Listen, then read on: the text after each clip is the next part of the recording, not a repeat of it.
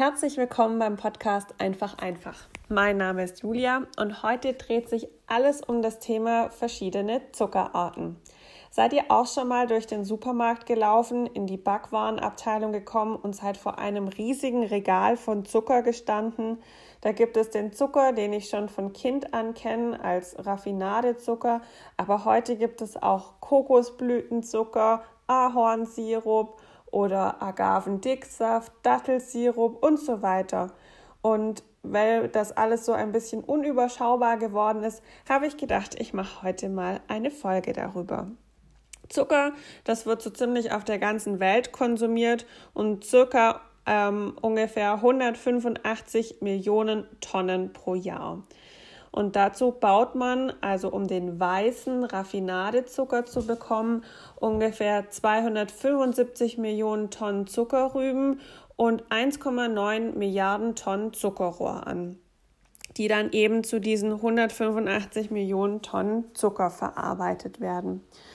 Wie ihr gerade schon gehört habt, der weiße Haushaltszucker besteht entweder aus oder wird entweder aus der Zuckerrübe oder aus Zuckerrohr hergestellt. Bei der Zuckerrübe habe ich herausgefunden, ungefähr neun bis zehn Rüben ergeben ungefähr ein Kilo Zucker.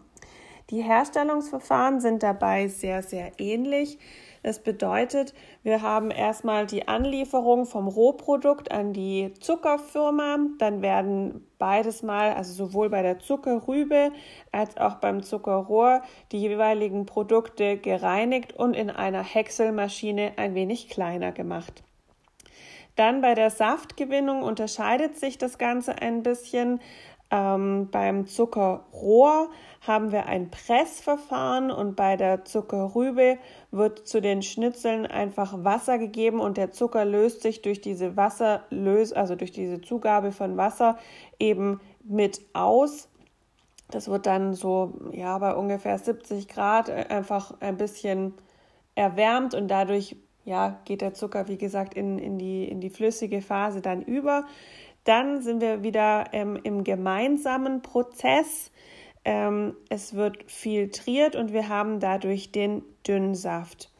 Beim Zuckerrohr ist es so, die, diesen Dünnsaft können wir jetzt nehmen, also und können ihn noch ein bisschen weiter einkochen und dann trocknen und dann haben wir den Vollrohrzucker. Ich muss aufpassen, dass ich das alles richtig sage.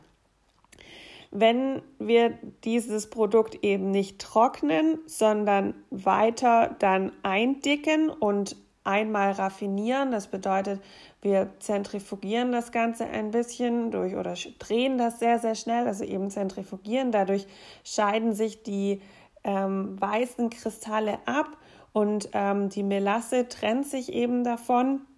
Dann, also wenn das nur einmal, dieser Schritt einmal gemacht wird, dann habe ich Rohrohrzucker. Das ist eben einmal raffinierter Zucker. Also wir sind weiterhin beim Zuckerrohr. Dann gibt es noch den normalen Rohrzucker. Da haben wir das Ganze dann so lange zentrifugiert wieder und die Kristalle wieder angelöst und wieder zentrifugiert, bis wir eben einen weißen Zucker haben. Weil durch das immer wieder anlösen und wieder zentrifugieren bekommen wir eben die ganze Melasse und eben auch die braune Färbung heraus und bekommen dann diesen ganz typischen weißen Zucker. Der Zucker aus Zuckerrohr wird eben vor allem in zum Beispiel Brasilien, Australien, ähm, Indien und so weiter verkauft. In unseren Breiten ist das, wird das Ganze eher aus eben der Zuckerrübe hergestellt. Ähm, da gibt es allerdings diese Schritte voll Rohr und roh eben nicht, weil Rübenrohzucker einfach so mal gar nicht schmeckt und dem, ähm, also weil da noch viele Bitterstoffe enthalten sind, die dann eben nachher durchs Raffinieren eben mit rausgehen. Das heißt, wir haben auch hier wieder diesen Schritt des Zentrifugierens und wieder anlösen und zentrifugieren. Und ähm, das Einzige, manche mögen ja diesen Zuckerrübensirup. Ähm, das ist dann auch aber schon also nicht der reine Sirup, also nicht die reine Melasse, sondern die ist dann zum Teil auch schon wieder angesüßt. Aber wer das Ganze schon mal probiert hat, das hat schon auch einen leicht bitteren Geschmack. Also deswegen wird davon jetzt nicht wahnsinnig viel verkauft. dieses Raffinieren, also dieses immer wieder anlösen, zentrifugieren, anlösen, zentrifugieren, ähm, das kann bis zu acht Stunden dauern. Und dann hat man eben auch hier den weißen Zucker. Früher kannte man nur ähm, eben diese Zuckerherstellung aus Zuckerrohr. Ähm, und hier in unseren Breiten hat man dann vor allem also eben dieses Zucker aus Zuckerrohr eingekauft für sehr, sehr viel Geld und hat es deswegen dann vor allem für Medizin und solche Sachen verwendet. Und ähm, sonst hatte man eben vor allem Honig, wo wir jetzt schon eben zu den weiteren Zuckerarten kommen. Jeder kennt bestimmt Honig, ähm, wo die, die Bienen aus den ähm, aus dem Nektar und den Pollen eben in ihren Waben für uns den Honig herstellen und wir den eben entsprechend, ich sage jetzt mal, abernten können, ähm, ist im Prinzip genau der gleiche Zucker wie auch Zuckerrüben ähm, aus Zuckerrüben oder aus Rohrzucker ähm, oder aus ähm, Zuckerrohr. Ähm, gleich jetzt, ähm, dass ich das nicht immer wieder wiederholen muss. Zucker ist Zucker. Also Zucker ist immer ein Kohlenhydrat. Zucker ist, ähm, so wie wir den als Haushaltszucker kaufen, immer Saccharose, also ein Zweifachzucker. Und ähm, der besteht in dem Fall immer aus Glucose und äh, Fructose, also ein Teil Fruchtzucker, ein Teil Traubenzucker. Und ob wir jetzt ähm, Honig zum Süßen nehmen oder äh, Raffinadezucker zum Süßen nehmen oder Kokosblütenzucker oder Agavendicksaft oder was auch immer. Zucker ist Zucker. Tendenziell nehmen wir zu viel Zucker zu uns. Ähm, ich mache jetzt mal einen ganz kleinen Sprung zur DGE, also zur Deutschen Gesellschaft für Ernährung. Die sagen, man sollte ungefähr 50 Gramm freien Zucker am Tag zu sich nehmen. Ähm, Tendenziell nehmen wir aber eher so 80 Gramm, also zwischen 60 und 80 Gramm freien Zucker zu uns, also Zucker in Form eben von nicht gebundenem Zucker in jetzt zum Beispiel Obst und Gemüse, sondern wirklich in Form von gesüßten Getränken ähm, oder eben süßen Lebensmitteln und so weiter. Deswegen, also tendenziell der Aufruf, eher ein bisschen Zucker zu reduzieren und zu gucken, aber das jetzt auch nicht verteufeln und sagen, oh, ich streiche jetzt Zucker komplett. Also natürlich, wer das machen möchte, darf das gerne machen. Komplett streichen funktioniert sowieso nicht, weil Zucker wie gesagt, ein Kohlenhydrat und auch ähm, in, also in den Lebensmitteln an sich enthalten. Aber ich denke, es ist sehr schlau, einfach ein Auge auf den Zucker zu werfen und wenn man eben ja mal mit einer anderen Art und Weise süßen möchte, dann kann man das natürlich auch mal probieren und kann mal versuchen, den normalen Raffinadezucker durch anderen Zucker zu ersetzen. Was man dabei aber immer beachten sollte, ist Zucker, die also einen höheren Teil an Fructose, also an Fruchtzucker enthalten, tendieren dazu, weniger ähm, satt zu machen, weil wir kein Sättigungsgefühl für Fructose haben. Das kommt daher, also nochmal ein kurzer Abschweif aus ähm, rein evolutionsbiologisch, weil früher waren ja die Höhlenmenschen oder Neandertaler oder wer auch immer, die waren ja unterwegs und gerade jetzt zur ungefähr dieser Zeit waren ja alle Früchte reif und alles, was so ging, irgendwie konnte dann gegessen werden. Hätten wir jetzt ein, ein Sättigungsgefühl für ähm, zum Beispiel den Fruchtzucker aus Beeren oder Obst und so weiter, dann hätte man sich damit ja gar keinen Winterspeck anfressen können. Und äh, rein evolutionsbiologisch war das dann eben sinnvoll, sich dafür eben kein Sättigungsgefühl, ich habe glaube vorher Hungergefühl gesagt, egal, kein Sättigungsgefühl dafür anzuschaffen, wohingegen wir für normalen Zucker und für die anderen Arten von Zucker, also Galaktose oder Glucose, schon einen wirklichen, ein wirkliches Sättigungsgefühl haben. Also das mal nur als grober Einschub. Ähm, jetzt wieder zum eigentlichen Thema der Zuckervarianten. Also ich habe jetzt gerade schon eben erklärt, wie eben der Zucker aus Zuckerrüben und eben wie Honig hergestellt wird. Und dann gibt es ja jetzt ähm, seit ich sage jetzt neuestem, also natürlich in anderen Teilen der Erde schon länger irgendwie, aber bei uns in den Regalen zum Beispiel den Kokosblütenzucker.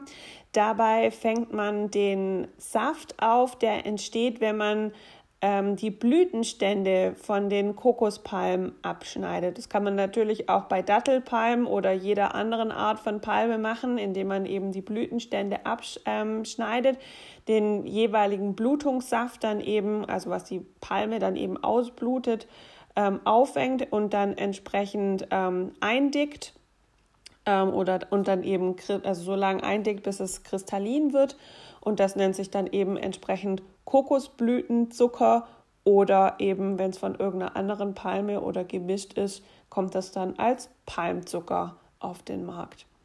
Dann, was aus äh, Nordamerika kommt, ist eben der Ahornsirup. Da gibt es die Zuckerahornbäume und die kann man im Frühjahr, wenn es so langsam wärmer wird, aber nachts noch Frost ist, ähm, kann man die ernten, weil wenn, also Bäume gehen ja auch in so eine Art Winterschlaf, das sehen wir ja alle irgendwie. Sie lassen die ganzen Blätter zur Photosynthese fallen über, ähm, über die kalte Jahreszeit und auch die ganzen Pflanzensäfte entsprechend werden dann also ins Erdreich, also in die Wurzeln zurückgezogen. Und wenn es dann so langsam wieder wärmer wird, dann schießen diese Pflanzensäfte eben wieder in die Äste zurück und ähm, helfen damit oder fördern damit eben wieder das Blattwachstum. Und diese Pflanzensäfte kann man eben beim Zuckerahorn ab ähm, indem man dem Baum einfach so, naja, ein bisschen anpiekst und dann dieser Saft, dieser Ahornsirup oder Pflanzensaft dann eben entsprechend in einen Eimer, den man darunter stellt, eben also abfließt und das kann man dann einkochen und das ist dann eben der Ahornsirup. Je nachdem, wie man den dann filtert und eben äh, ja dann weiterverkauft, gibt es dann verschiedene Grade, verschiedene Reinheitsgrade, ich glaube zwischen D und A und je nachdem, wie stark sie eben gefiltert sind. Dann, was auch ganz neu dazu kam, ist Agavendicksaft. Bei Agavendicksaft wird der Kern der Agave genommen und der wird auch klein gehäckselt und entsaftet.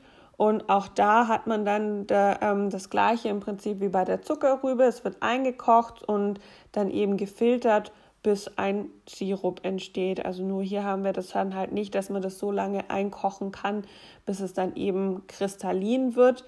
Ähm, aber wir haben hier eben das, was Zucker ja auch ähm, in, in vielen Lebensmitteln bringt, ist dadurch, dass wir das Wasser aus, dieser, aus diesem Agavenkern oder aus diesen Agavenschnitzeln entfernen, haben wir halt eben eine längere Haltbarkeit. So, dann gibt es zum Beispiel auch noch Reissirup. Reissirup macht man ein kleines bisschen anders. Beim Reissirup ähm, malt man den Reis zuerst und rührt den dann mit Wasser ähm, an. Und dann müssen hier aber Enzyme dazu gegeben werden, weil eben diese ähm, Stärke aus dem Reis, die muss entsprechend durch die Enzyme verstoffwechselt werden zu den kleineren Stückchen, also zu den Saccharose-Stückchen. Und ähm, das lässt man eben dann auch äh, bei Temperatur, also bei der enzymspezifischen Temperatur, einfach eine Zeit lang vor sich hin arbeiten, ähm, so lange bis es komplett aufgespalten ist und dann wird es eben abfiltriert und der Sirup weiter eingedickt und das ist dann eben Zuckerrübensirup. Dann gibt es zum Beispiel auch noch Dattelsirup. Dabei werden die Datteln, die ja sowieso ähm, schon eine sehr krasse Süße haben, eben ähm, entsteint und mit Wasser eingekocht und dann nachher auch ausgepresst, filtriert und das, was ähm, als Filtrat, also das, dieses, das Wasser dann halt wird wieder eingekocht und schon haben wir Dattelsirup. So, ich glaube, das waren jetzt grob die Zuckerarten, an denen ich heute im ähm, Supermarkt vorbeigekommen bin. Ich hoffe, ich konnte euch einen kleinen Einblick geben. Wenn ihr noch weitere Fragen oder Zuckerarten dazu haben wollt oder wenn euch etwas gefallen hat oder was heißt etwas, diese Folge gefallen hat, dann lasst mir doch bei iTunes gerne fünf Sterne und eine Bewertung da. Ich freue mich. Bis bald, eure Julia.